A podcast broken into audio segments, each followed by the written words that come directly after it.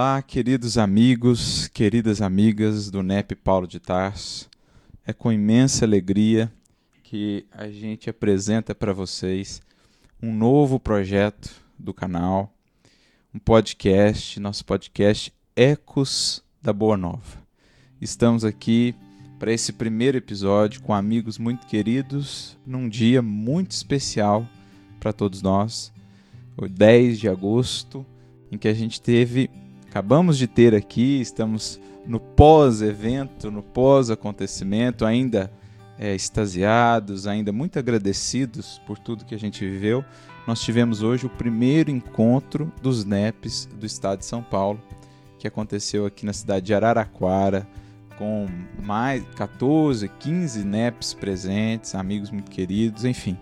Um dia muito especial e nada melhor para a gente começar essa série Ecos da Bonova do que a gente conversar sobre todo esse movimento, né, os NEPs, o estudo do Evangelho, é, esse encontro que a gente teve aqui hoje.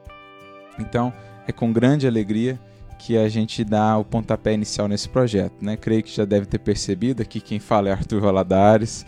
É, sejam muito bem-vindos para partilhar conosco dessa que vai ser uma conversa realmente muito, muito espontânea, muito, muito sincera, enfim. Mas estou aqui com pessoas muito queridas. Peço a elas que se apresentem para que a gente possa realmente começar o nosso bate-papo. Olá, pessoal. Aqui é a Flávia Contertese.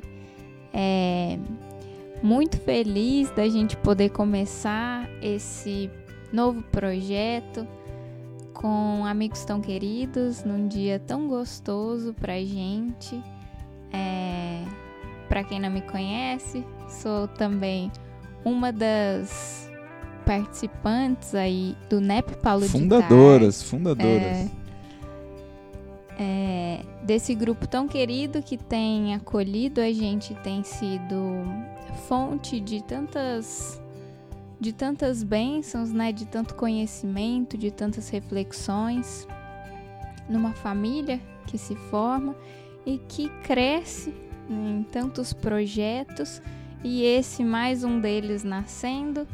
É, então é uma grande alegria. E esses dois queridos, nossos convidados especiais é, para esse primeiro episódio. Na verdade, nós que estamos aqui como convidados, né, na casa deles, com todo o carinho, acolhimento de sempre, mas por favor, né, apresenta aí para o pessoal que nos ouve. Olá pessoal, eu sou a Mireia participo do NEP Francisco de Assis, daqui de Araraquara. Não posso falar que sou fundadora, porque não posso ter os méritos que não são meus, mas estou desde o primeiro dia, participo ativamente dos estudos e é uma alegria e uma honra participar desse primeiro podcast do NEP Paulo de Tarso, porque o nosso dia já foi um dia cheio de bênçãos. E tá encerrando o nosso dia participando desse projeto, para mim é uma imensa alegria e a gente espera poder estar aí juntos em outros, muitos e muitos projetos ao longo da nossa vida. Olá, meus amigos, eu sou o Gustavo Gandolfi, aqui de Araraquara. É, a Mireia mentiu aí um pouquinho, que ela é, sim, é, fundadora, tá lá na ata de fundação, né, do nosso NEP, ela é fundadora, sim, do NEP Francisco de Assis, eu também sou Gustavo, participante, e também ajudei aí com outros amigos a iniciar esse projeto da, do NEP aqui em Araraquara, mas a nossa felicidade maior foi hoje esse encontro, esses momentos que nós tivemos, tivemos aqui a reunião de todos esses amigos, de todos os grupos de NEP que participaram, as interações, os abraços, os sorrisos. Foi um, um sábado que nós nos sentimos muito próximo do Mestre mesmo e continuamos, porque quando nós estamos juntos daqueles que nós amamos, e é o caso aqui da nossa Flavinha e do Arthur, a gente está sempre junto de Jesus, né? Tá perto das pessoas que a gente ama, é estar tá perto do mestre e pessoas que nos fazem muito bem. E é uma alegria, né? A gente tá participando aqui desse podcast Ecos da Boa Nova. Que coisa fantástica é, é, esse título, Arthur. É, a gente já já sente esses ecos, né? Num, num, dia como esse, num evento como esse. Eu acho que era justamente esse o espírito que a gente queria captar com esse título, né? Como que o evangelho ele ecoa realmente em nós? Como que o nosso coração cada vez mais ele vai se encantando, ele vai se apaixonando pelo evangelho, por Jesus. Eu acho que esses estudos do evangelho, sejam os NEPs, os miudinhos, outros nomes, mas todos com finalidades muito similares, eu acho que isso tem trazido de volta para nós esses ecos daqueles tempos, daqueles momentos, daquela presença que a gente sabe estar aqui, mas muitas vezes estava com saudade, talvez ainda um pouco desconectados dessa presença. Eu acho que esse é um pouco do, da finalidade desse movimento. Mas aproveitando o gancho é, acerca do evento, né? A proposta é que a partir desse podcast que a gente está começando hoje, vocês que não puderam estar presentes e tudo mais, sintam-se também convidados a integrar esse grupamento, essa família que já vai se consolidando. Então, participar, todo o material, o evento todo ele foi registrado, está lá no Facebook do NEP Paulo de Tarso, é, estará, ainda não está, mas em breve estará também no YouTube do NEP Paulo de Tarso. Vocês vão poder acessar, vão poder ver ali como é que foi a interação, o evento, enfim interagir também, deixar suas perguntas, as suas dúvidas, porque a ideia é que a gente cada vez mais possa agregar corações a essa família, a essa caravana que está buscando aí realmente entrar no caminho que o mestre nos legou. Então sintam-se à vontade aí para participar, para interagir conosco, essa é mesmo a ideia. Mas seguindo então né, nessa linha é, das reflexões aqui, a partir do que a gente vivenciou hoje, eu queria perguntar aqui para o Gustavo e para a Mireia, que foram os, os que encabeçaram a organização do evento aqui na cidade de Araraquara, um lugar fantástico. A gente teve a, a bênção de poder viver um dia inteiro é, de comunhão com corações. Imagina só, companheiros que nos ouvem, o que, que foi esse, essa experiência. Entre corações amigos, em torno do Evangelho do Cristo, em meio à natureza e falar o que mais, né? Então, a gente. Num teve... dia maravilhoso. Um dia maravilhoso, enfim, não há, não há o que descrever. Mas eles que encabeçaram aqui para a gente toda a organização, a preparação, eu queria perguntar para eles assim, o, o que, que foi essa experiência, né? Como é que vocês viram isso é, do evento hoje? É, as finalidades, como é que vocês têm visto é, esse movimento dos NEPs aqui, no nosso caso, no estado de São Paulo, a partir da própria experiência de vocês, enfim, o que, que esse evento representa, esse primeiro encontro dos NEPs do estado, ele representa dentro desse contexto de, de resgate do evangelho, dessa proposta do, cristianismo, do, do espiritismo de resgatar o evangelho do Cristo. Miré, ou eu, então, o Arthur tá, né, não falou aí, né? Mas quem encabeçou também, a Flávia e o Arthur, encabeçaram o evento desde o começo, junto com a gente. Tivemos sempre juntos, sempre tomamos as decisões, sempre todos unidos, juntos. Então é um evento de todos nós. O Arthur quis falar aí, né, Mireia? Não foi?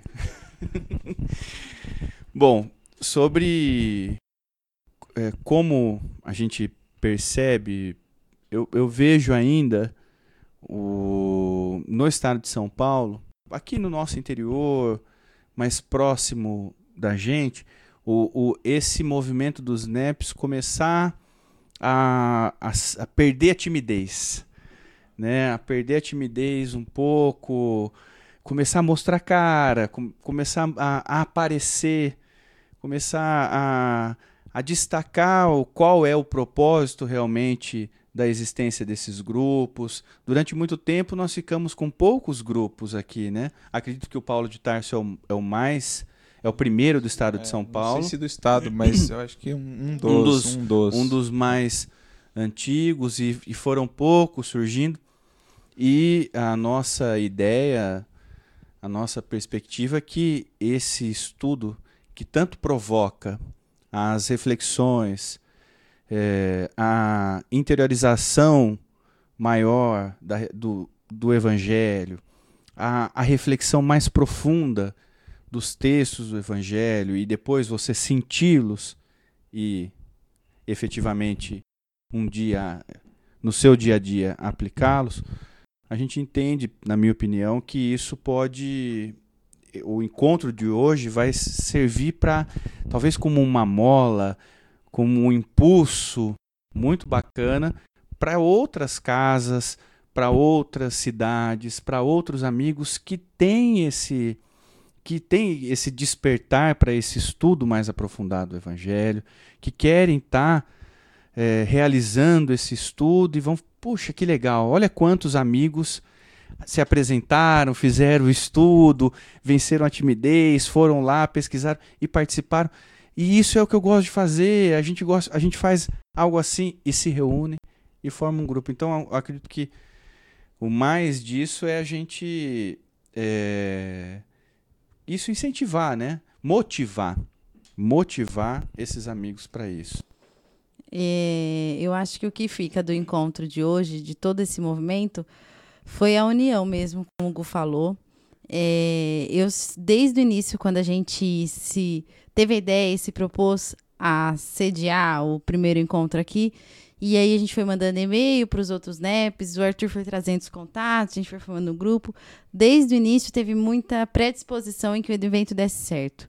E foi de todos os NEPs, todo mundo participando, incentivando, até mesmo partilhando dos custos desse evento que foi né, muito importante quando a gente viu que conseguiríamos fazer esse encontro, a gente pensou falar de Jesus no ambiente quadrado, com cimento, um data show, seria bom, porque falar do Cristo é bom em qualquer momento, mas ouvindo o barulho do passarinho, contato com o sol, com o vento, eu acho que fez pisando de tudo. na grama. Pisando na grama, a Flavinha ficou descalça até. O que foi uma delícia também, eu também fiquei, foi muito bom. Eu acho que tudo isso é, fez com que o evento tivesse essa união, essa alegria, porque todo mundo construiu em vibração junto. Nós construímos ele fisicamente, mas em vibração todo mundo esteve junto. E eu acho que é, o NEP trouxe essa união que a doutrina tanto nos pede. E eu acho que foi para mim foi um dos já dos legados que tá, já está deixando o dia de hoje. Isso, isso é uma coisa legal, né, que a Mireia destacou, a questão da união. O NEP não tem essa bandeira, né, de é, é isso, ou uma denominação, ou outra, não. É o NEP, é o miudinho, mas todos têm o mesmo ponto, o ponto central, que é o que nós todos devemos buscar, que é o Cristo. Todos são esse, o estudo do Evangelho, e não tem isso, né? A gente se mistura a gente se une. É, lá na, aqui no, no NEP Francisco de Assis, nós temos NEPs de diversas casas.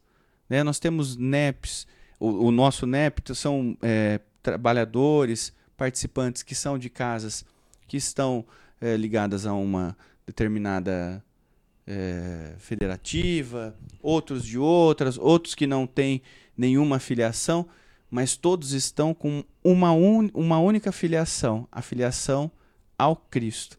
O NEP tem isso, né? E o bacana é da gente ver um pouquinho do histórico, né, de como isso tudo surgiu. É, então, lá atrás, quando os estudos do Evangelho começaram a tomar um pouco de força, né, começaram a nascer aí no Brasil inteiro, é, surgiu o que a gente conhece hoje como o NEP Brasil, né, que foram esses corações que cada um no seu estado, na sua cidade, é, na sua federativa ou na sua casa espírita começaram a fundar esses núcleos de estudo do evangelho, é, começaram a perceber que, bom, a gente não está sozinho né, no mundo, tem outros corações amigos que estão com esse mesmo propósito em outros lugares. Então, por que não a gente se juntar e se fortalecer, né? Porque essa é a grande proposta do Cristo, né? É, nós podemos estar juntos nessa caminhada de transformação, formando mesmo uma grande família. É, e aí surgiu o primeiro NEP Brasil, né? Juntando esses corações nas várias regiões do nosso país, que é imenso. É, e aí, aqui em São Paulo, é, primeiro mais timidamente, depois os grupos começaram a crescer e foram nascendo em várias cidades diferentes. Então a gente começa a pensar, nós estamos perto, né? A gente está bem perto uns dos outros aqui dentro do mesmo estado, então vamos se encontrar, vamos vamos fortalecer uns aos outros, estudarmos juntos, é, buscarmos esses mesmos propósitos, né? Nesse momento que é de união e de confraternização, porque nós estamos todos com o Cristo.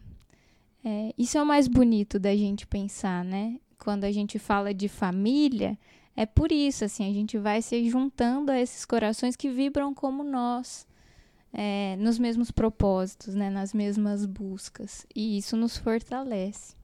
É, e o mais bacana, eu acho, dos NEPs é, é assim que ele é um movimento de corações, né? ele, ele não é não tem a pretensão e nem será, pelo menos, né, naquilo que a gente vê, um, um, a criação de um movimento à parte, de uma coisa desconectada. Não.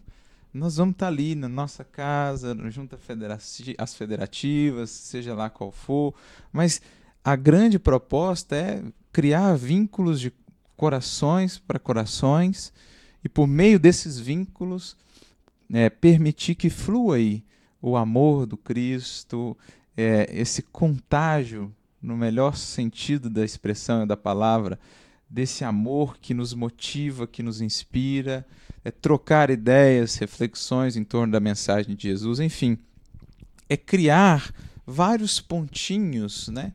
vários multiplicadores, vários núcleos, onde esse estudo do Evangelho seja aí uma, uma meta primordial, essa compreensão, essa consciência do quanto nós precisamos realmente incorporar o Cristo à nossa ação, seja onde for. Eu acho que essa é a grande finalidade do NEP. É, é ele também fazer, por exemplo, de mim um médium mais consciente na reunião mediúnica, um expositor mais consciente naquilo que eu falo, um dirigente mais consciente na minha tarefa. É ele me qualificar enquanto trabalhador espírita cristão trazendo Cristo mais para dentro de mim. Né? É, na, no lema que a gente sempre gosta de citar, de João Batista, que dizemos ser o lema cristão, é que ele cresça e que eu diminua. Então, a finalidade dos NEPs é essa. A questão estrutural, institucional, isso não é uma finalidade. A finalidade maior é compartilhar reflexões, incentivar, promover o estudo, é, estar vinculado ao movimento, às atividades do movimento, mas trazendo esse agregador de corações, esse incentivador. Então, acho que essa é a, é a grande proposta do NEP, e por isso essa conexão nacional, né? NEP Brasil, aqui no estado de São Paulo, agora o NEP São Paulo, que vale aqui a gente frisar, né? Toda a ideia aí desse encontro, talvez já existia sementes lá atrás, mas foi muito rápido, né? A concepção, o pessoal muito juntou, rápido. agregou, que coisa de sete meses nós organizamos tudo. Então, muito rápido. E tudo foi dando muito certo. Tudo foi encaixando, foram foi. chegando as pessoas. Uma coisa interessante que se falou, que eu acho que está no próprio espírito é, dos NEPs. O que, que é a finalidade do NEP, né? É trazer o Cristo para a nossa ação, é trazer o Cristo para o nosso coração. Então, um dos, dos atributos fundamentais do NEP é esse espírito de união, é esse espírito de colaboração, que está na base de qualquer trabalho com Cristo. Então, esse foi um encontro. A gente citou aqui o Gustavo e a Mireia, que foram os que encabeçaram a parte mais física, estrutural aqui, mas como a Mireia já comentou também, foi um encontro gestado por todos. Então, pessoas de cidades distantes, olha o que, que a gente pode fazer. A gente juntou recursos de todos os NEPs para que o evento físico aqui pudesse nascer, além do esforço dos NEPs que vieram, se apresentaram, estudaram, prepararam o estudo, alguns, venceram aí as dificuldades, às vezes, de falar e tal, e foram lá com coragem e trouxeram estudos que nos, nos emocionaram mesmo por conta da, da dedicação. Para quem ainda não viu, vai poder ter a oportunidade de assistir depois, né? Como o Arthur já falou, é, no YouTube, enfim.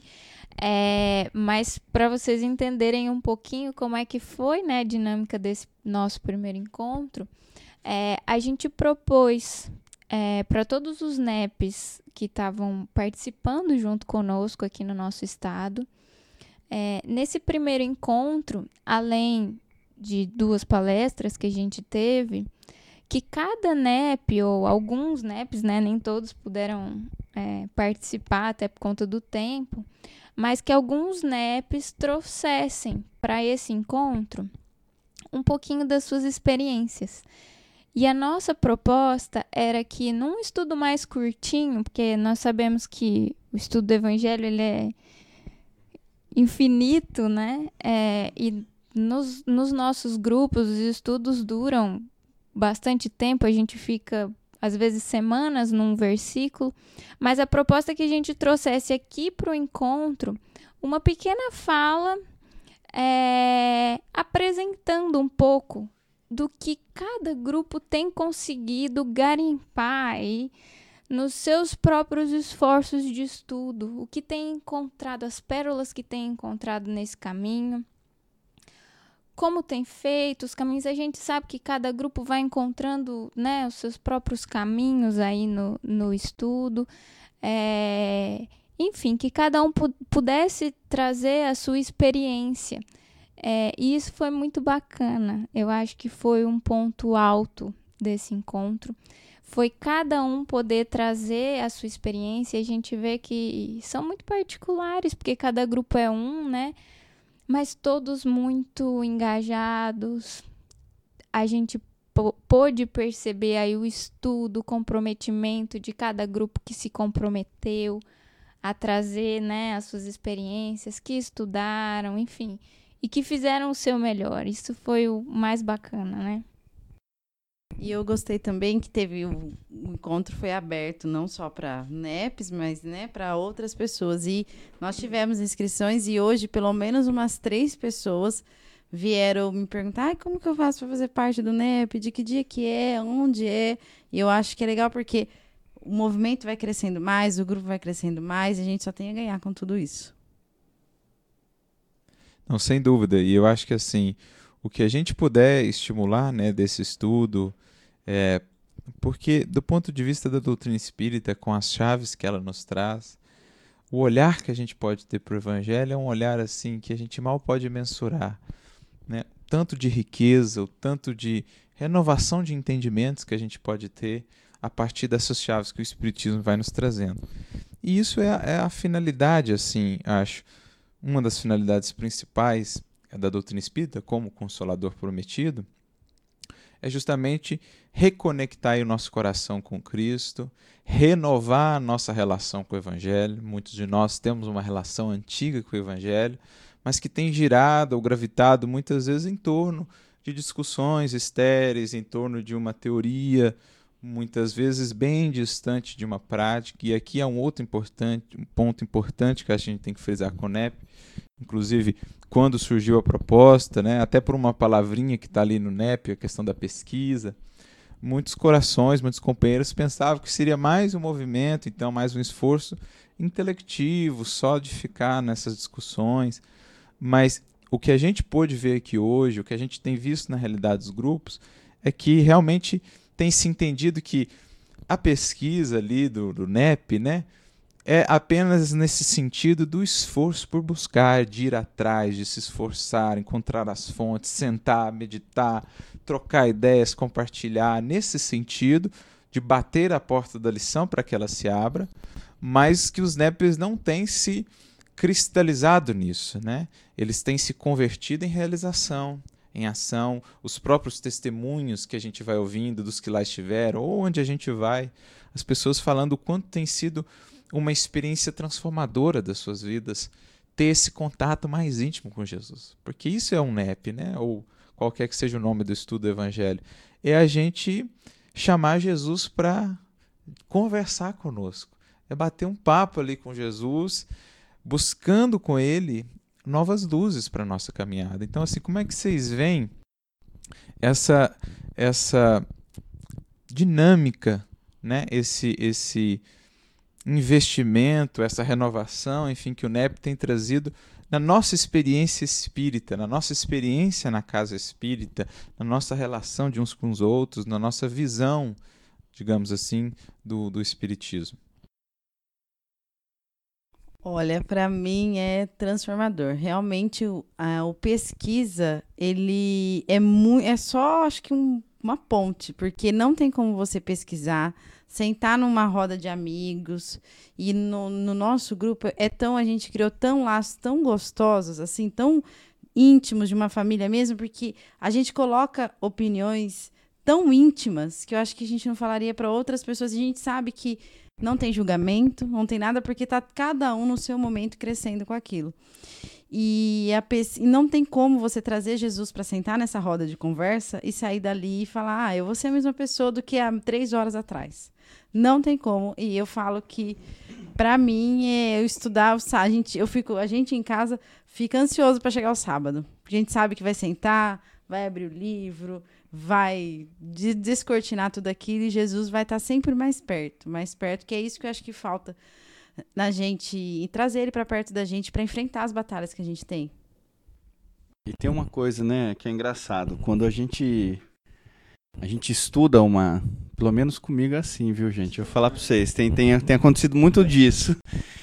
A gente estuda uma uma passagem, um, um versículo e e você faz a, a pesquisa, você vai para o entendimento da, da, daquele texto, você vai para essa aproximação com Jesus, e aí você fala assim: Poxa, meu amigo, eu me conectei com você, né? Me conectei, estou conectado, meu coração está contigo. É isso daí? Ótimo. Na semana, a prova vem. Né? O, o, o teste vem para é isso mesmo? Olha, Flávio, vou te falar, não é fácil não.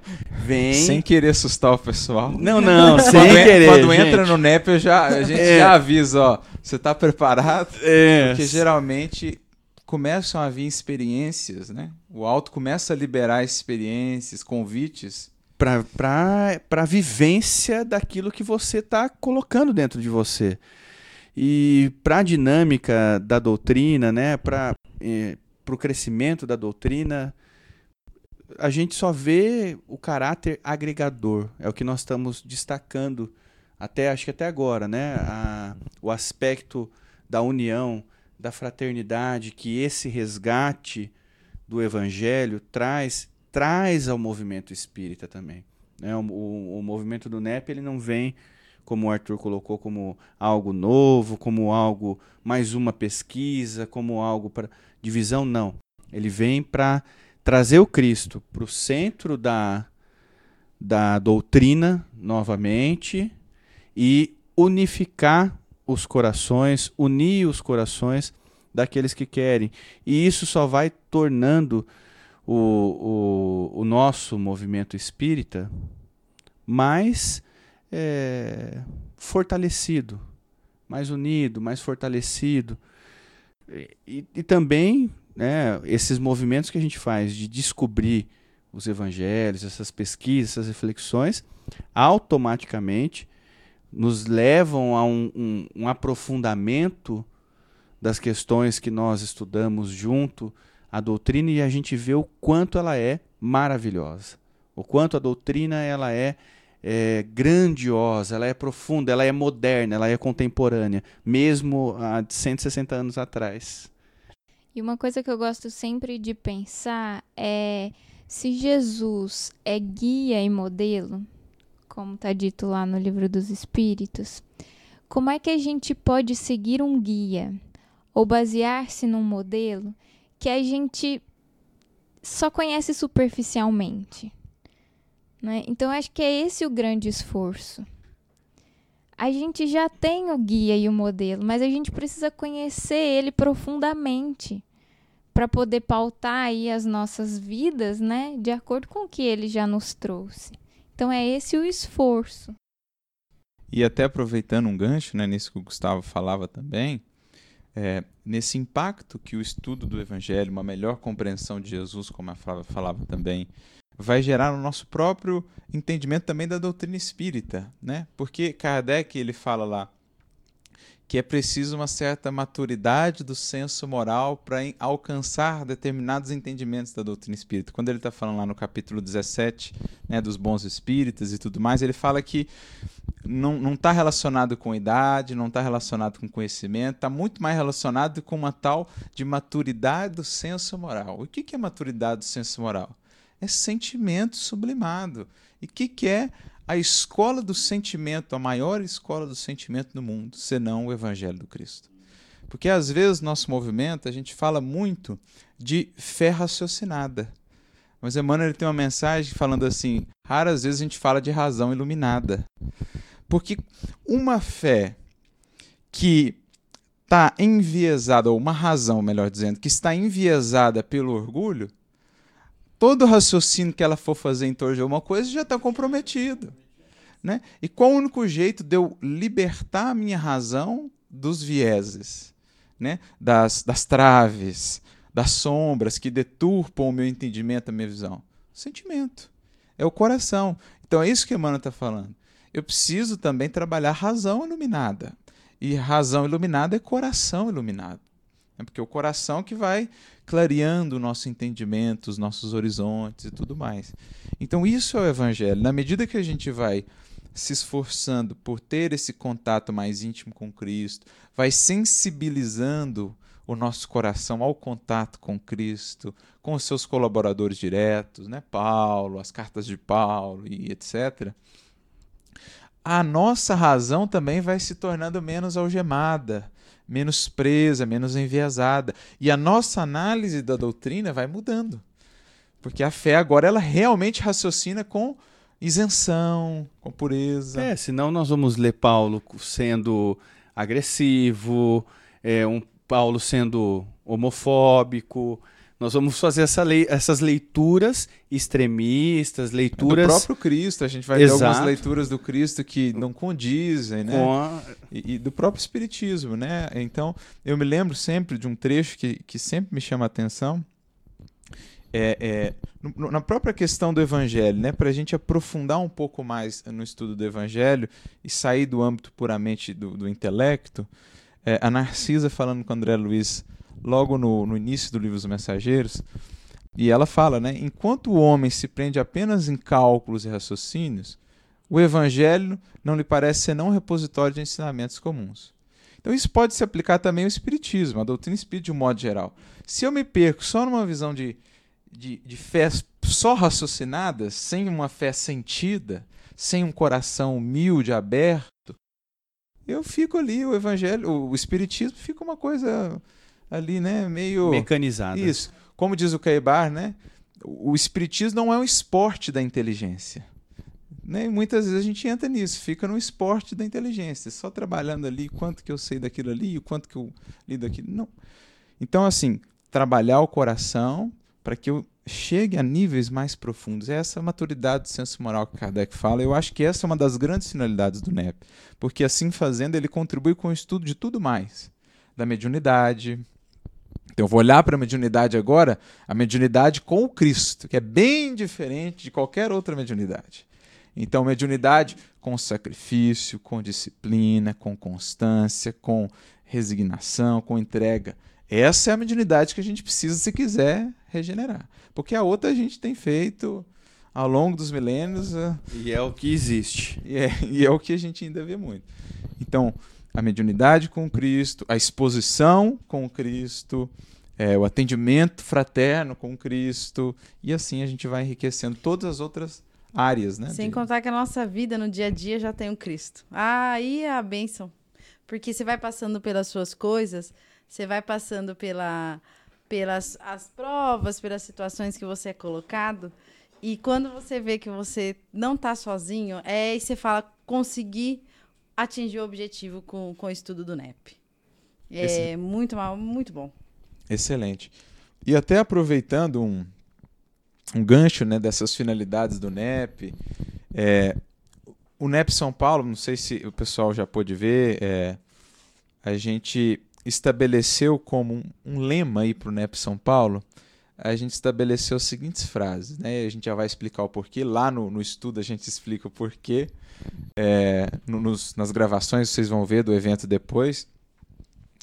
Instruindo com amor e trabalhando com fé. Então você deve estar se perguntando de onde veio isso, né, já é meio intuitivo, mas assim, a gente, a gente se baseou num relato muito interessante, no nosso caso aqui mais específico, né? Inspirados naquele que dá o nome ao estado, que dá o nome à cidade, que é a capital do estado. Nós sabemos essa cidade que foi fundada por Manuel da Nóbrega, nosso querido Emmanuel, e que funda a cidade no relato do próprio Chico, quando recebia o título de cidadão paulistano, no, no, seu, no seu discurso lá no Pacaembu, se eu não me engano, ele relata então de uma visita que Manuel da Nóbrega recebe do próprio apóstolo dos gentios, que pede a ele então funde ali naquele planalto ali do Piratininga uma cidade que seria edificada sobre os quatro pilares ou as quatro colunas do cristianismo: amor e fé, trabalho e instrução.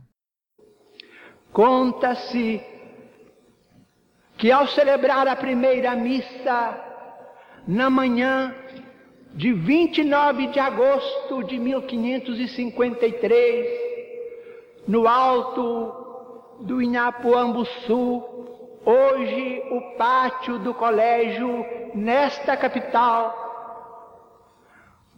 o eminente padre Dr. Manuel da Nóbrega, fundador de São Paulo, considerada hoje a cidade mais importante do hemisfério sul do planeta, foi visitado pelo apóstolo São Paulo, que lhe apareceu nimbado de intensa luz. Rede Vivo, o amigo da gentilidade, apontou-lhe as campinas circunjacentes e lhe pediu fundasse no Planalto Piratiningano uma cidade em nome de nosso Senhor Jesus Cristo, que se estabelecesse sobre as quatro colunas básicas do cristianismo: amor e fé, trabalho e instrução. Desde esse dia, entre o Tamanduateí e o Anhangabaú, Padre Nóbrega dá-se pressa na fundação do Real Colégio de Piratininga, distribui encargos e responsabilidades, entregando ao inesquecível e nobre José de Anchieta o magistério no setor das humanidades.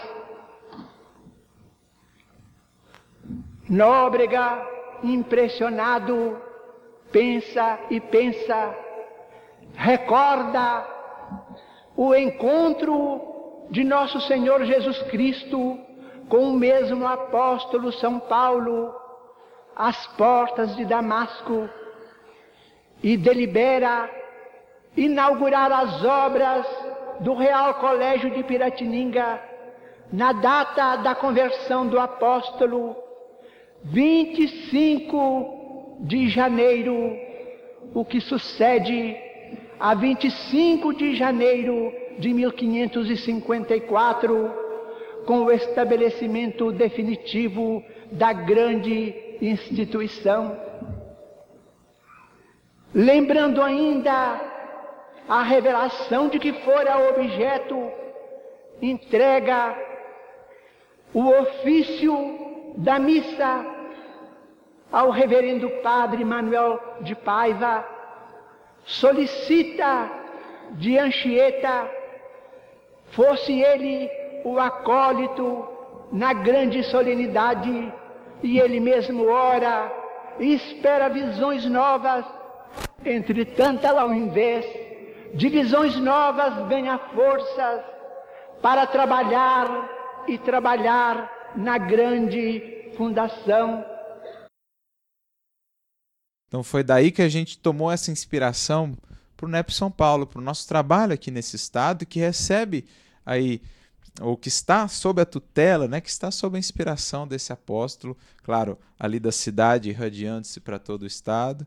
E aí a gente então é, condensou essa orientação no instruindo com amor e trabalhando com fé, que foi inclusive é, foram inclusive os temas né, das palestras que nós tivemos hoje. Nosso querido Saulo César Ribeiro, que esteve conosco, lá condutor do projeto Evangelho por Emmanuel, e eu fiz uma das outras da outra exposição.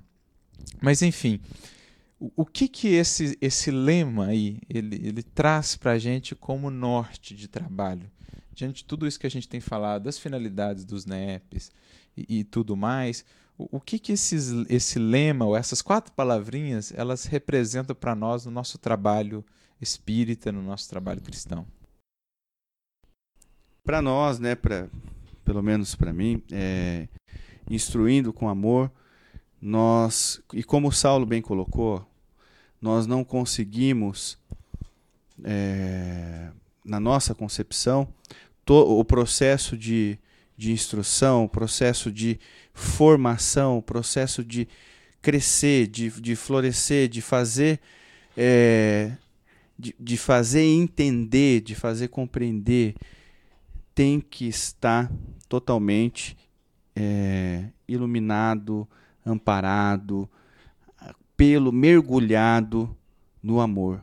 Né? O amor é quem vai é, envolver todo esse processo. Instruir, não só no instruir, no, da instrução, da, do, conceito comum da palavra, né? mas o amor que eleva, o amor que ensina, o amor que educa, o amor que disciplina, o amor que instrui, o amor que envolve, o amor que é, também é, acolhe. E o, a fé e o trabalho, e trabalhando com fé, nós, é, eu penso que eu ainda estou com, com muito da palestra né, aqui, é, viva aí em mim. E as reflexões que o Arthur colocou hoje foram foram muito além do que aquilo que, pelo menos, eu tinha conseguido alcançar. Mas, é, cara, trabalhar com fé é isso, né? É, é colocar o, realmente, é seguir com Cristo na frente, é Ele estar à frente de tudo isso, é colocarmos como trabalhadores. E tem uma, uma uma mensagem do livro Pão Nosso que Emmanuel comenta uma passagem de, de João Batista. Ele, ele tem a, a pá em sua mão, e limpará ele e tal, e ele fala que Jesus recebeu diversos títulos, mas um dos títulos, talvez o de trabalhador, né, de trabalhador divino, e nós, como trabalhadores, trabalhadores do Cristo. E como o Arthur colocou, né, é claro que nós não vamos e nem devemos ter a pretensão de realizar grandes obras, porque também, se não formos fiéis nas pequenas, não vamos conseguir ser nas grandes. Mas colocar o nosso tijolo, o nosso tijolo na ed no edifício desse trabalho que Jesus nos pede, sendo trabalhadores, trabalhadores para o Cristo, com o Cristo sempre como a meta, acima de tudo nós, num processo de que eu não não seja o, o alvo, o, o alvo não, o destaque, mas que seja sempre Jesus. E isso a gente consegue se nós estamos também aí com o amor, né? Se nós estamos mergulhados nesse amor, se nós recebemos e bebemos desse amor no nosso coração. E conjugando isso, né, é, esses quatro pilares, é, com o lugar que nós estamos, né, com esse estado que leva o seu nome, não tem como a gente não vincular isso ao exemplo, ao exemplo do próprio Paulo. Porque é, é ele para nós um dos grandes exemplos que a gente tem lá no cristianismo primitivo e em toda a história de alguém que buscou fazer isso, né? buscou essa instrução amorosa e esse trabalho com fé de maneira muito verdadeira e conseguiu fazer isso. Né?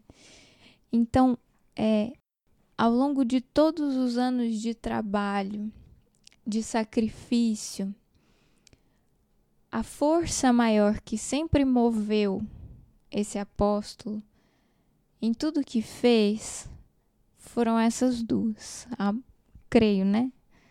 Dentre outras coisas que a gente poderia falar, mas principalmente amor, um amor verdadeiro e profundo por Jesus, é, e fé. Diante de todas as dificuldades, manter-se firme, fiel ao trabalho com o Cristo, sacrifícios muitos, né, para levar a mensagem de Jesus adiante. E isso é uma grande inspiração para todos nós, eu penso. É, ver nesse exemplo é, tudo que pôde alcançar, né? É, e o quanto o nosso pequenino trabalho hoje de resgatar um pouquinho do Evangelho de Jesus nos conecta àqueles momentos lá do início. E eu pensava muito isso lá no encontro, sabe? Alguns corações, nós não somos muitos, somos, né, assim, proporcionalmente, aí se a gente pensar no mundo, nós somos alguns poucos, mas somos alguns poucos corações já numa busca comum. A gente sabe das nossas limitações, que são muitas ainda mas as buscas já são é, similares, né? E trazer Jesus de volta nos remete tanto a esses primeiros momentos em que corações tão dedicados deram a vida e não só da maneira mais é, pragmática, assim, né, da, da vida mesmo, mas é, entregaram todos os seus esforços é, pelo cristianismo, por viver a mensagem de Jesus, e sentiram isso tão fundo nos seus corações, porque toda vez que eu penso nisso, eu penso como eles tinham uma fortaleza dentro de si por conta desse amor e dessa fé que carregavam, que eram então capazes de instruir melhor os seus irmãos e trabalhavam é, muito bem aí, com dificuldades que eram imensamente maiores do que as nossas, né? Então são essas duas forças que eu sempre olhando lá no início, olho e penso, é isso, é esse é o caminho. e é isso que fez eles conseguirem fazer tudo que fizeram. E são grandes exemplos até hoje para todos nós, né? E é, é ser grande naquilo que ele na, na tarefa deles, independente qual é a tarefa, né? É se engrandecer ou valorizar a tarefa que te cabe com amor, com fé, com trabalho, você crescer no trabalho, na tarefa e não querer que a tarefa seja grande para que você cresça, para que você apareça. Não, é que é você crescer na sua dedicação, no seu caminho, na, ali no seu esforço, o Paulo, né, como a Flavinha colocou, todo o trabalho de, de processo de transformação, toda a peregrinação que ele fez fora, a peregrinação que ele fez dentro dele, e a mais importante, a peregrinação que o Cristo fez dentro dele, caminhando com ele enquanto ele trabalhava, enquanto ele cumpria as suas tarefas, enquanto ele, ele ia exercendo ali cada pedaço, é, enquanto ele ia fazendo cada tapete, conversando com um daqui, conversando com o outro dali, enquanto ele ia buscando é, caminhar nas estradas que ele precisava caminhar com o Cristo dentro dele, o quanto ele foi se ele foi crescendo. Ele cresceu a tamanha altura que a altura dele não existia mais, porque era só a altura do Cristo. Era só a altura de Jesus, né? E eu acredito que é por isso que ele, ele coloca muito bem, né? Já não sou eu quem vive, é o Cristo que vive em mim. Porque a existência dele mudou de, de, a, a, o significativo, a perspectiva. Não é mais a de um homem que ele precisa crescer. Ele cresceu, sim, mas ele cresceu dentro dele. E o, a, além dele, o Cristo é que foi quem apareceu. Então, a Flavinha aí caminhou com a gente, pelo menos para mim, nesse, nesse pedacinho. E é interessante, assim, porque pensando nessas quatro palavras, né, que são os quatro pilares aí, então a gente percebe meio que o amor e fé são de fato aí os fundamentos e o trabalho e instrução meio que são os frutos, os resultados naturais disso, né? Porque não há como ter essa experiência de amor, de mais intimidade com Cristo, sem que isso se converta num, num anseio de compartilhar isso, de levar isso a outros corações pela instrução, de traduzir isso na forma de trabalho, de realização. Né? A fé, é, esse vínculo de, de, de, confiança que vai se estabelecendo com Cristo, que no fundo isso é, é a ideia de fé mais original, né? essa confiança, essa lealdade, essa fidelidade que existe entre esses dois corações, não tem como ela não se converter realmente em trabalho, em instrução, no sentido de levar isso a outros corações para que possam também é, sentir essa experiência. Então é como que um resultado natural. Eu me lembro de uma frase de Paulo que ele vai dizer que o amor do Cristo ele nos constrange. Ele constrange em dois sentidos, né? Primeiro porque é de constranger mesmo, né? É, é diante das, nossa, das nossas falhas, das nossas imperfeições, limitações. Você vê um amor desse porte, dessa dimensão, que não se pode medir ou mensurar, é realmente constrangedor. A gente se sente até assim, mas constranger no sentido também de constranger, de empurrar, de, de mover, motivar. Né? Então, é, do amor e fé nascem naturalmente esse, esses, esse anseio, né? essa, essa vontade de instruir e de trabalhar, de edificar e traduzir isso na forma de frutos e de realizações. E eu acho que, é, pensando nesse lema, por exemplo, na questão do trabalhando com fé, eu acho que é um pouco isso, assim, é, é não ter toda a visão do conjunto, mas ter ali o um entendimento do que nos cabe naquele momento, naquela circunstância, tendo fé no que há de vir, né? no que é o projeto todo, porque eu confio, eu amo o Cristo. Então me lembro de uma frase de Emmanuel, uma mensagem interessante chamada Plataforma do Mestre, em que ele diz que aos soldados são defesas os planos do general. Então, nós não temos a visão de conjunto do trabalho, onde o Cristo quer nos levar, qual é a proposta de realização definitiva e abrangente, mas a gente sabe o que fazer aqui nessa parede, né? A gente não sabe qual é o edifício inteiro, mas essa parede a gente sabe que está precisando de um tijolo aqui, um tijolo ali. Então a gente tra vai trabalhando com fé, fazendo a parte que nos cabe agora, com a fé, com a confiança de que ela faz parte de um projeto maior. E que, se bem executado aqui, a gente está contribuindo para o grande edifício. Então a gente, pensando no próprio Paulo, ele não tinha ideia, talvez, do alcance que seria a tarefa. Mas ele sabia, ó, agora o Cristo está me chamando aqui ao deserto. Então vamos trabalhar aqui, vamos Vamos trabalhar comigo, vamos aprender aqui nesses tapetes, vamos conversar com Acla e Prisca, vamos buscar aí o perdão, o alto perdão ali, né, que ele, naquele diálogo marcante que ele tem com eles, quando ele se revela para eles.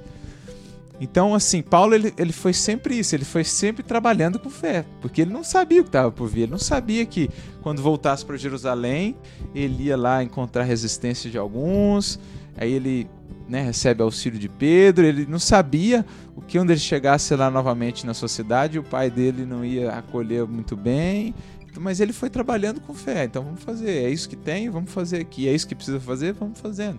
Com a fé de que aos poucos o Cristo vai revelando o que é a próxima etapa. Né? Eu acho que é um pouco disso, assim. Nós, com o estudo do Evangelho, a gente vai ganhando esse, esse olhar de, de o, o que que eu preciso fazer agora? O que que a vida e o Cristo me convida a fazer agora? O que é projeto para o amanhã? Claro que a gente planeja tudo, mas, mas o que é a realização da manhã? Eu não vou conseguir chegar lá pronto para fazê-la se eu não atender do hoje. Isso é trabalhar com fé, né? E a partir da instrução com amor, do instruindo-se com amor. Mergulhados, imersos nesse amor, a gente parte também para esse trabalho com fé. E o bacana é de ver que nesse, é, nessa caminhada, então, é natural, como Arthur falava, é, que cada um vai se transformando, então, é, nesses novos agentes né, de instrução e de trabalho, de uma maneira natural mesmo, pela própria vida, né? Pelas sementes que saem a semear aí no mundo, pelas suas próprias ações. E isso é bacana porque quando eu falava antes que nós somos pou éramos poucos, né? Assim, comparativamente, é, na verdade são, são poucas sementes que saem a multiplicar. Porque esse é o convite. Cada um de nós se torna novos instrumentos de multiplicação. Porque se a gente está buscando verdadeiramente sinceramente dentro dos nossos corações. Né? Tá mais próximo de Jesus, aprender mais com ele, trazer o evangelho mais para perto, é... a gente vai começar nas nossas ações no dia a dia, seja em casa, seja na própria casa espírita, no trabalho, onde quer que seja, a multiplicar essas sementes porque a gente vai levando, a gente vai incorporando. E aos poucos a gente passa a viver com esforço, com vontade, né, aplicada. A gente passa a viver isso e esses poucos passam a ser então esses instrumentos de multiplicação. É, porque não sejamos egoístas, se o evangelho tem sido uma grande bênção para todos nós, de transformação, de autoconhecimento, de revelação, né, renovação e tudo isso, que seja então é, para tantos corações que convivem conosco também, né, que nós possamos ser esses pequenos agentes. É, e isso é natural, não tem a ver com proselitismo, né? É natural da vivência desse coração, como o próprio Paulo a gente falava. É, tem lá nos relatos, né? Me corrijam se eu estiver equivocada, de tantos corações que procuravam o Chico, é, o Emmanuel, né? Na, no momento de escrever o Paulo e Estevão, é, que queriam relatar as suas experiências com Paulo, porque tiveram com ele e a presença dele foi transformadora para aqueles espíritos. E o Emmanuel né, fica até meio perdido assim, porque se ele fosse colocar todo mundo, o livro não tinha fim, né? É, então é isso, é, é, esse coração que multiplica. É, exato. É, tem uma coisa assim, eu me lembro de uma fala né, de Jesus ali com os discípulos, quando Jesus diz assim, a seara é grande, mas são poucos os ceifeiros.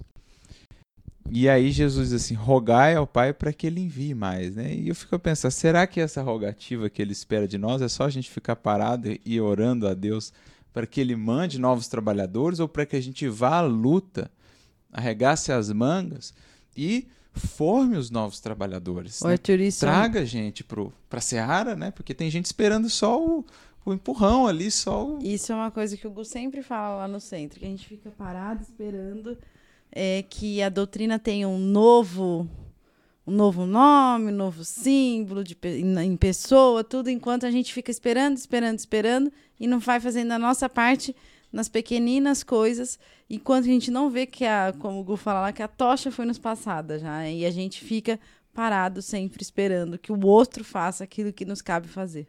É, a gente a gente fica né, né, né nessa posição que o Arthur colocou acomodada, acreditando que terá um novo Chico, que terá um, um outro Emmanuel, que terá. Com certeza terão esses espíritos, sim, porque eles vêm à Terra com, com suas missões é, de nos fazer crescer, evoluir, mas e nós?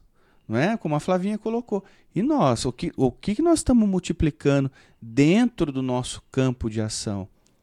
O que, que nós estamos fazendo crescer dentro do nosso campo de ação? Porque se o, o, o Emmanuel, se eu não me engano, que diz né, que se nós pedimos ajuda a, aos amigos espirituais, eles estão pedindo de nós apenas os braços para o trabalho. E nós estamos oferecendo esses braços, a gente fica aí esperando que o Arthur faça alguma coisa, que a Flávia faça alguma coisa, que a Mireia faça alguma coisa e me representa, e eu estou escondendo o talento, né? Enterrei, enterrei o talento, a semente não está é, multiplicando em mim. Eu acredito realmente, Flavinha, nisso que você colocou e que o Arthur, a Mireia colocaram dessa é, necessidade que nós temos de sermos multiplicadores, mas multiplicadores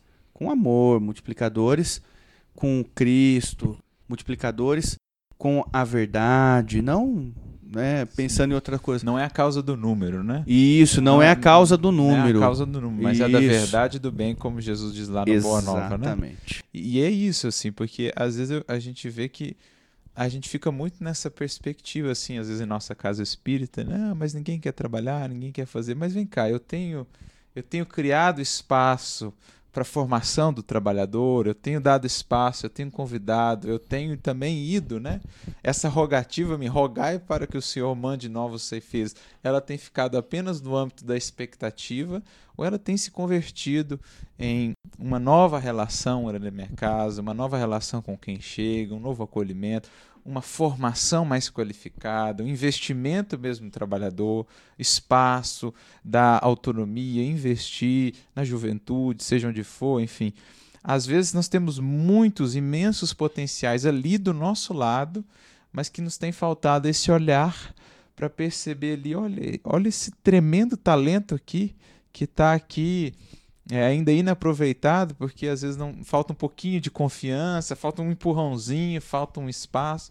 Então eu penso até que nesse sentido, quando a gente vai ganhando intimidade com Cristo, a gente vai ganhando esse olhar um pouquinho do Cristo, de identificar, né?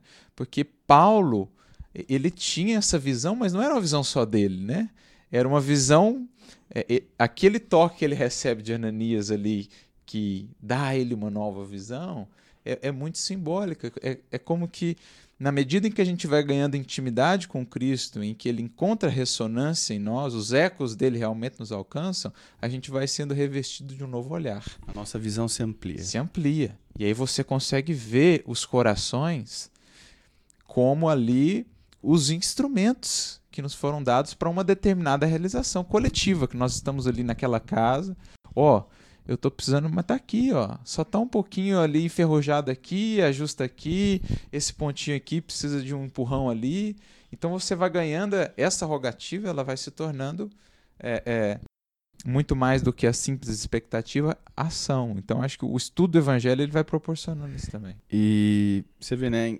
Nós tivemos a reunião na casa há pouco tempo aqui, na casa de fraternidade, e nós estávamos falando que nós a gente está trabalhando um, um estudo para melhor qualificar o atendimento fraterno para aqueles que já fazem o atendimento fraterno, mas mais para aqueles que estão no curso dos médios, para aqueles trabalhadores da casa que queiram participar dessa qualificação melhor para entender o, o, o atendimento fraterno. E hoje a gente precisa, no caso, repensar porque eu, eu conversei outro dia com um amigo e disse que as pessoas hoje o, o atendimento fraterno precisa ser um, um atendimento com muito mais amor, com muito mais é, acolhimento, porque a questão da, da, da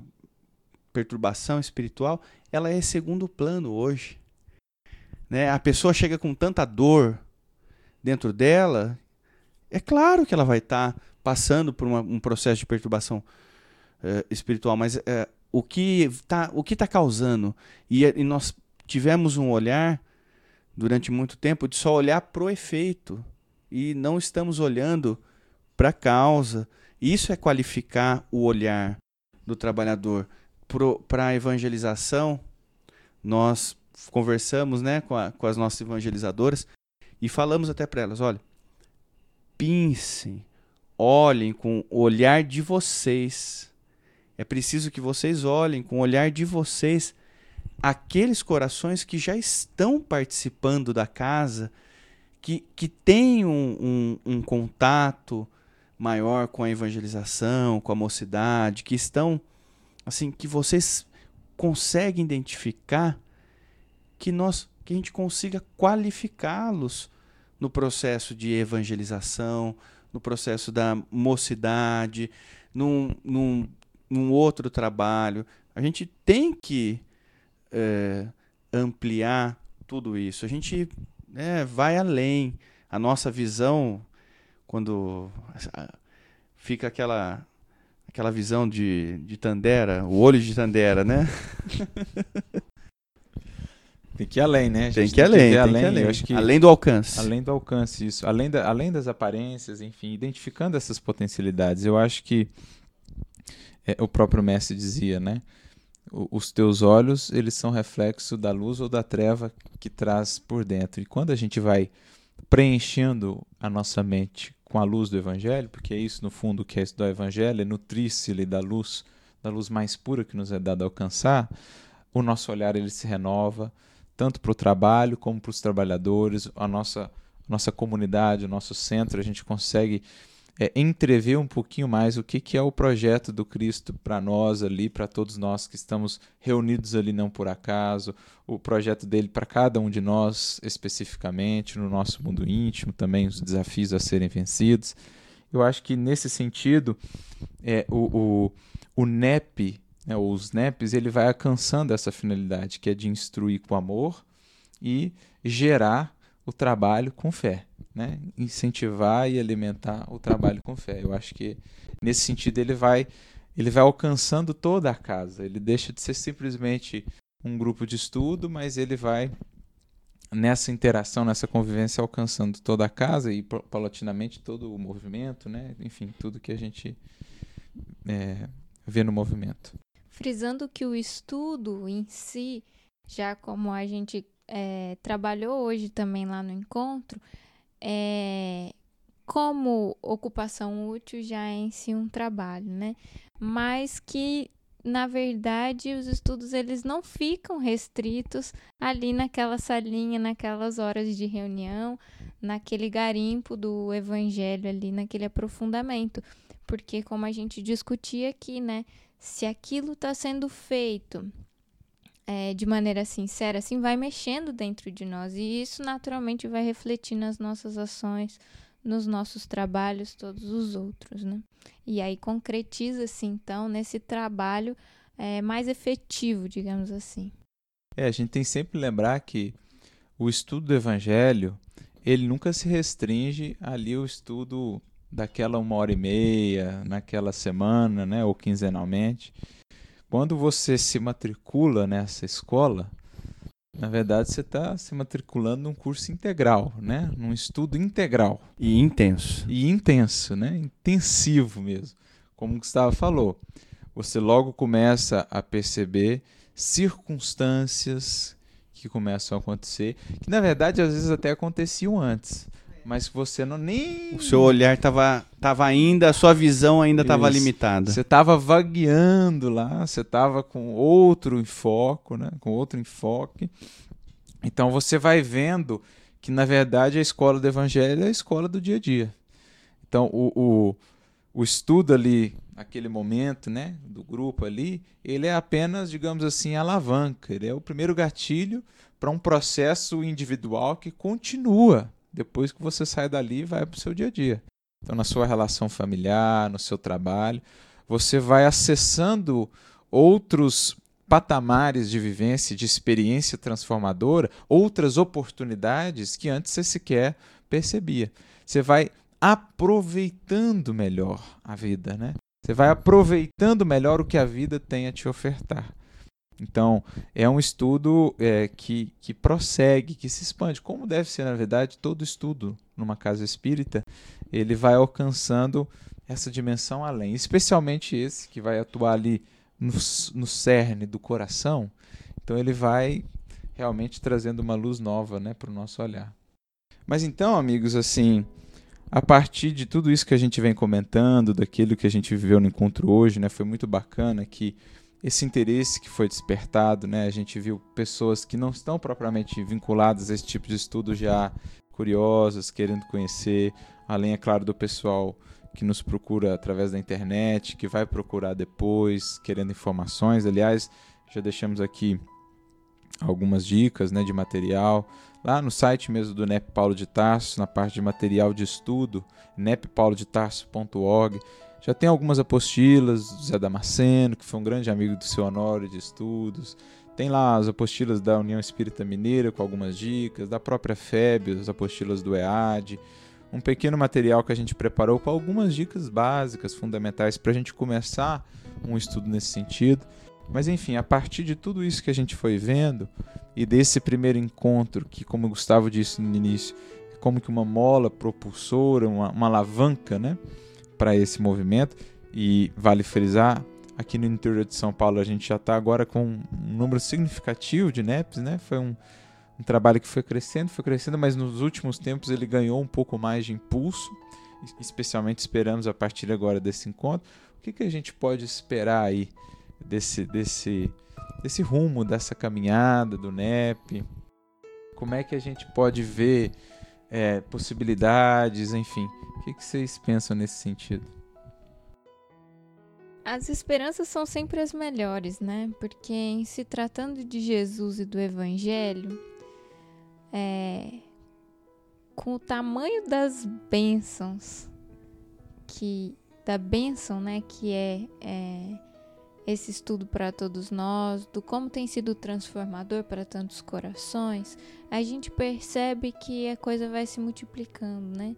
É, e, e não fica circunscrito a um lugar, a algumas pessoas, a gente percebe é, muitos corações amigos que têm buscado mais intensamente e, sobretudo, nesses momentos que a gente vive difíceis, né? No, é, no nosso contexto atual, moderno da sociedade, com tantas dificuldades, né, em diversos âmbitos, essa busca espiritual, essa busca por Jesus, é, por termos verdadeiramente um modelo concreto, sabe, em que é, pautar as nossas ações, as nossas vidas, isso vai trazendo muito alento, muito consolo e, e base sólida, porque eu sinto que nós temos sentido falta disso. É, as pessoas elas têm sofrido muito, né, com essas questões é, do mundo, enfim, do materialismo e tudo isso. É, e sinto que, que falta, sabe, é, uma base sólida para a gente ter mais segurança na vida. E isso tá, tá no Evangelho, né? Tá lá. A gente, muitos de nós já conhecemos isso de outros tempos, mas temos estado aí afastados, não soubemos aproveitar. E agora a gente tem uma nova chance. Uma chance verdadeiramente renovada, né? Porque junto com o evangelho vem a doutrina espírita, com a luz que ela coloca é, sobre o evangelho, explicando mais profundamente algumas coisas que pareciam ocultas. É, e renova verdadeiramente. Então é o momento da gente aproveitar, né? Então eu acho que é, esse encontro, é, esses novos grupos que têm surgido, eles têm mesmo a crescer, a se multiplicar, porque a gente tem visto essa busca, né, em tantos corações amigos. A gente espera que desse encontro saiam outros tantos encontros, outros tantos grupos, para que a semente do evangelho realmente se espalhe sempre, como a Flavinha falou. A gente vive tantos momentos de dor e passar por todas as dificuldades sentindo vazio, sentindo sozinho, é, deve ser muito difícil. E a gente que está estudando o Evangelho há tão pouco tempo já consegue ter Jesus próximo da gente. E conforme a gente for estudando mais, for conhecendo mais a vida desse, desse ser que veio só nos amar e veio só nos ensinar o amor, nos traz todo esse conforto, a segurança para a gente ir passando pelas dificuldades que a vida nos coloca. Então, eu acho que quanto mais grupos de NEP tiver, maiores encontros como esse, de maneira tão simples, tão tranquila, tão fraterna, vai só acrescentar para o Evangelho, né, para o estudo do Evangelho, para a nossa vida e todo o movimento de estudo do Evangelho e da doutrina. Eu acho que a gente ganha muito. E, e é aquilo assim, né? É o Cristo vivo, porque a pergunta que está lá no livro dos Espíritos é qual o tipo mais perfeito que Deus tem oferecido, não é ofereceu, né? Como foi lembrado lá no estudo, no, no encontro hoje. Ou seja, Jesus não ficou lá. Jesus está aqui e ele está acessível. Né? Então, se a gente quer passar por esses momentos com uma fonte inesgotável de esperança ao nosso lado, ao nosso alcance, com uma fonte inesgotável de força. Né? Como dizia o próprio apóstolo Paulo, tudo me é possível naquele que me fortalece. Tudo posso naquele que me fortalece. E essa fonte está aí, acessível, gratuita, né? gratuita para todos que quiserem. Você não precisa pagar nada. Está aí ao alcance de todos aqueles que quiserem. A doutrina espírita que chega como consolador, que vem realmente consolar a dor, porque traz o Cristo, traz o entendimento do porquê sofremos e traz a solução, que é o Cristo. Né? Eu me lembro de uma frase de Bezerra que ele diz: Se fora da caridade não há salvação, fora do Cristo não há solução. E se, se nós entendemos porque sofremos, a solução está ao alcance, é gratuito, o Mestre está aí, por que, que a gente está sofrendo tanto, se debatendo tanto, né? construindo para ver ruir as nossas esperanças, porque está faltando a pedra angular. O que, é a pedra angular que dá estabilidade a toda edificação? É o Cristo. Ele é a pedra angular da nossa vida.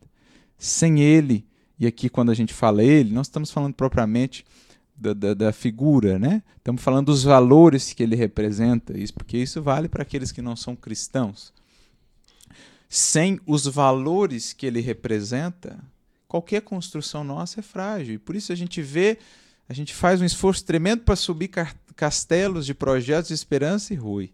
E rui por quê? Falta pedra. E essa pedra está aí. É a pedra rejeitada, como está lá no Evangelho. Mas que deixemos nós agora de parar, né? que possamos parar de rejeitá-la e enfim aceitá-la em nossa vida, colocando realmente como esse fundamento, como essa pedra angular, e tendo para com ele essa relação para com um ser que está vivo, não um símbolo, não uma lenda, mas sim o companheiro, o amigo que dialoga conosco e que nos sustenta para a caminhada. É, e em todo esse aspecto, a Mimi, na mensagem, confia sempre, ela diz que de todos os infelizes, os mais desditosos são aqueles que perderam a confiança em Deus e em si mesmo e prosseguiram vivendo. Porque não há maior infelicidade ou tristeza do que sofrer a privação da fé e continuar vivendo.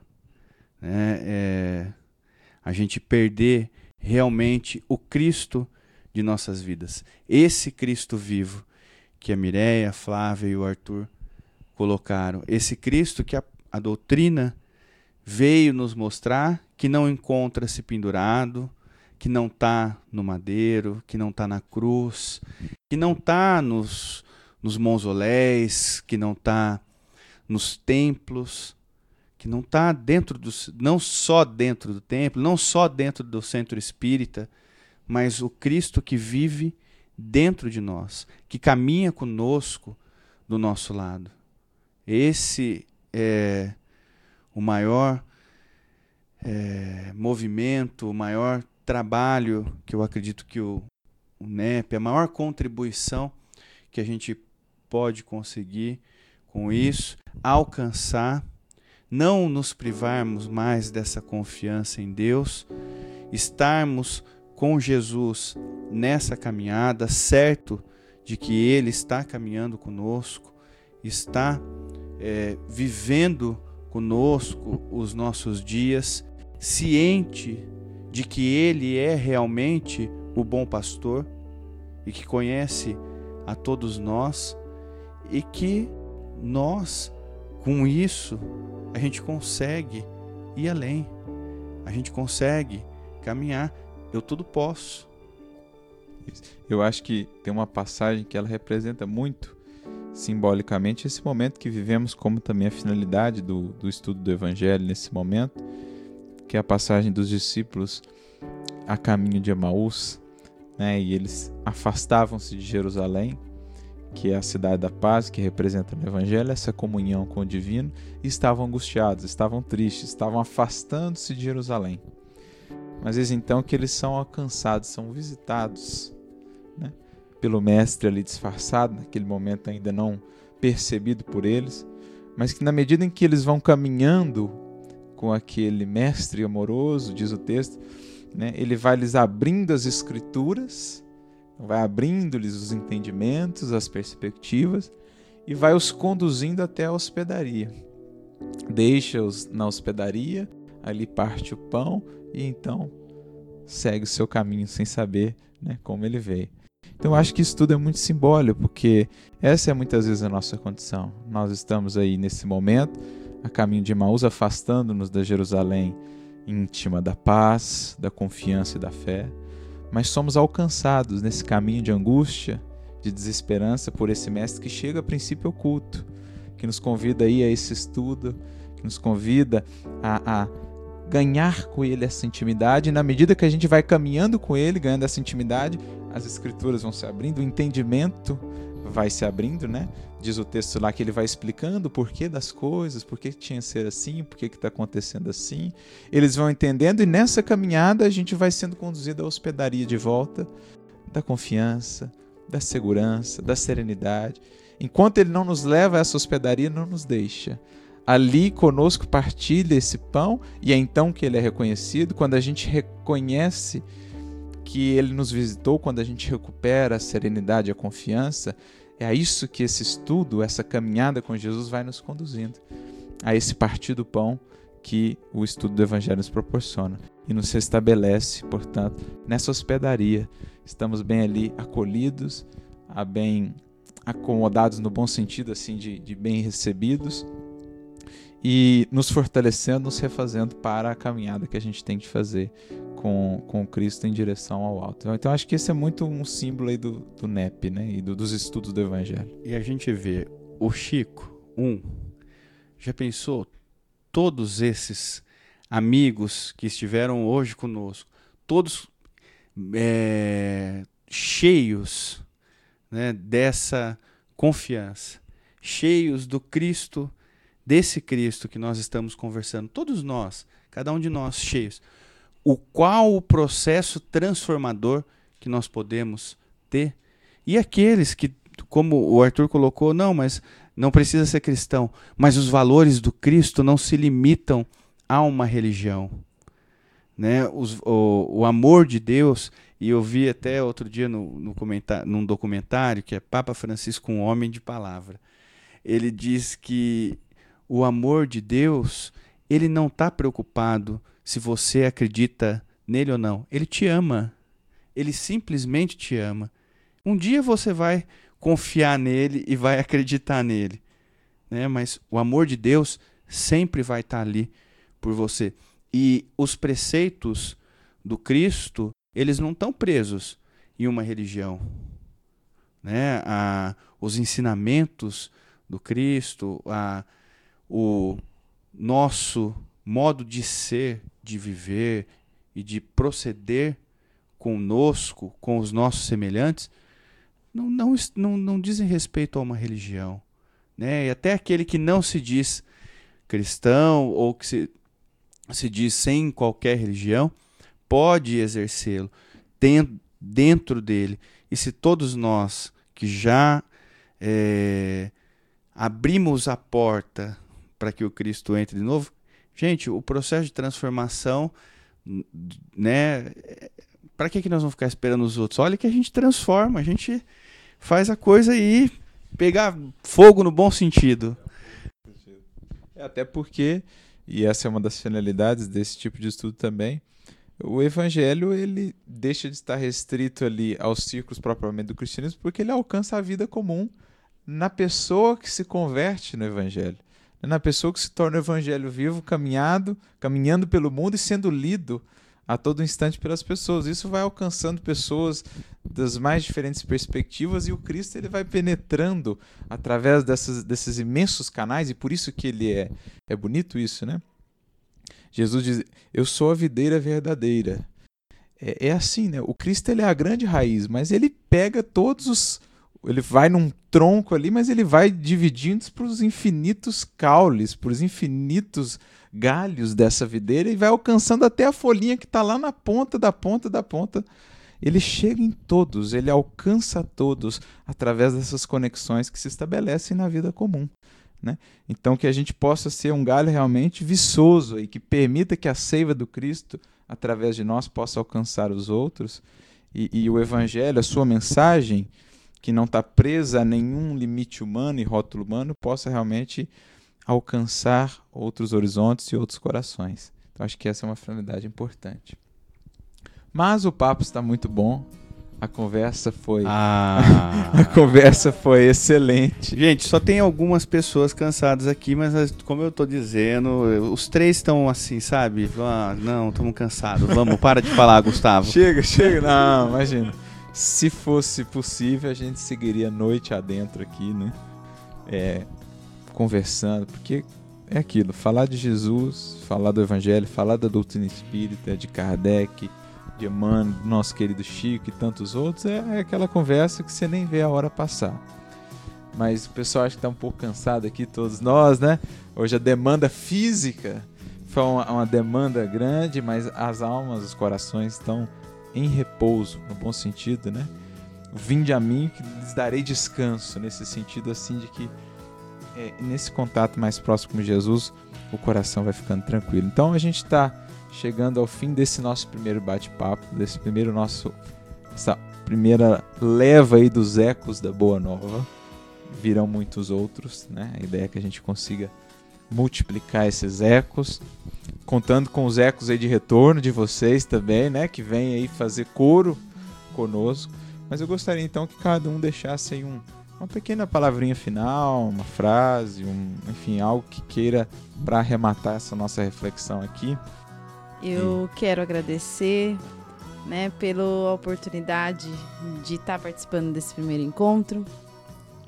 Não vou deixar uma frase porque minha memória não é como a de vocês tão boa, mas eu gostaria muito mesmo de deixar toda a minha gratidão e desejar sucesso no bom sentido para esse novo projeto, né? O sucesso que ecoe os nossos corações e que a gente possa sempre se sentir fortalecido e trabalhando, caminhando rumo a Jesus.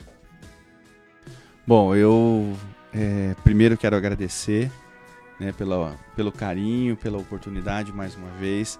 Nossa, eu fiquei muito, muito feliz mesmo com, com esse podcast, o Ecos da Boa Nova. Eu tô ainda fascinado. Ecoou mesmo. né? Ecoou, eu tô fascinado pelo, pelo título, achei que tá, ficou, é muito bom, é muito apropriado. O Cristo ecoa em nós, o seu evangelho ecoa em nós, a sua mensagem ecoa no mundo todo sem parar. Eu acho que isso nós conversamos até agora, então nada mais apropriado. Parabéns, Flavinha, Arthur, pelo trabalho e pelo. Isso eu vou, vou colocar duas frases, tá? Eu vou pegar. E duas frases de Paulo. A primeira é: renovai-vos pelo Espírito no vosso modo de sentir. E a outra vem logo na, na mensagem em sequência, que é: porque nós somos cooperadores de Deus, vós sois lavoura de Deus e edifício de Deus. Acho que a gente pode refletir sobre isso aqui um pouquinho, sobre essas frases. o espírito do que a gente conversou. Exatamente, bem do que a gente estava falando. Eu só tenho a agradecer também por esses amigos queridos estarem conosco nesse primeiro episódio dessa nova empreitada. É, e que, acima de tudo, Jesus possa seguir vibrando né, em nossos corações e possa seguir sendo é, essa busca de todos nós, porque é esse o nosso caminho, é isso que nos fortalece, que nós é, sigamos de corações alegres, né? Porque a boa nova é isso, alegria. Jesus traz alegria a tantos corações, então que a gente possa seguir confraternizando nessa, nessa alegria de estarmos com Jesus, de poder servir, trabalhar com amor e com fé. Bom, amigos, é, eu também só tenho a agradecer, né? agradecer aos amigos que nos acolheram aqui também, que nos proporcionaram esses momentos. Gustavo, que aqui nos recebe, mas também a todos os que trabalharam, que se uniram, que se juntaram para que a gente tivesse esse primeiro encontro, aqueles que não puderam vir estar presencialmente, mas que estiveram conosco em coração, que vibraram pelo evento, que auxiliaram. Agradecer a Flávia, que é sempre esse esteio, essa companheira aí nas atividades do NEP e a todos os amigos do NEP Paulo de Tarso que têm colaborado conosco, que têm estado junto, e a vocês que nos acompanham, que nos que, que, caminham, que tomaram esse caminho, essa caminhada junto conosco e estamos todos juntos com Jesus. Que Ele siga nos inspirando, que Ele siga nos orientando sempre, para que a nossa ação seja cada vez mais Ele agindo por nós do que nós atrapalhando a sua ação, né? Então a gente deu aqui só um gostinho, uma palhinha para que vocês possam ir lá acessar o material do encontro, os vídeos, vai estar tá tudo lá no, no YouTube do NEP Paulo de Tarso e para que vocês também já já fiquem aí é, instigados, né, com relação aos próximos, até com relação à sugestão de temas também que queiram trazer, dúvidas, enfim, à medida possível a gente vai respondendo ou, ou convertendo essas possíveis dúvidas e assuntos em podcasts também em temas para futuros episódios. Então ficamos por aqui. Que o Cristo abençoe a todos nós e até o próximo. Muita paz.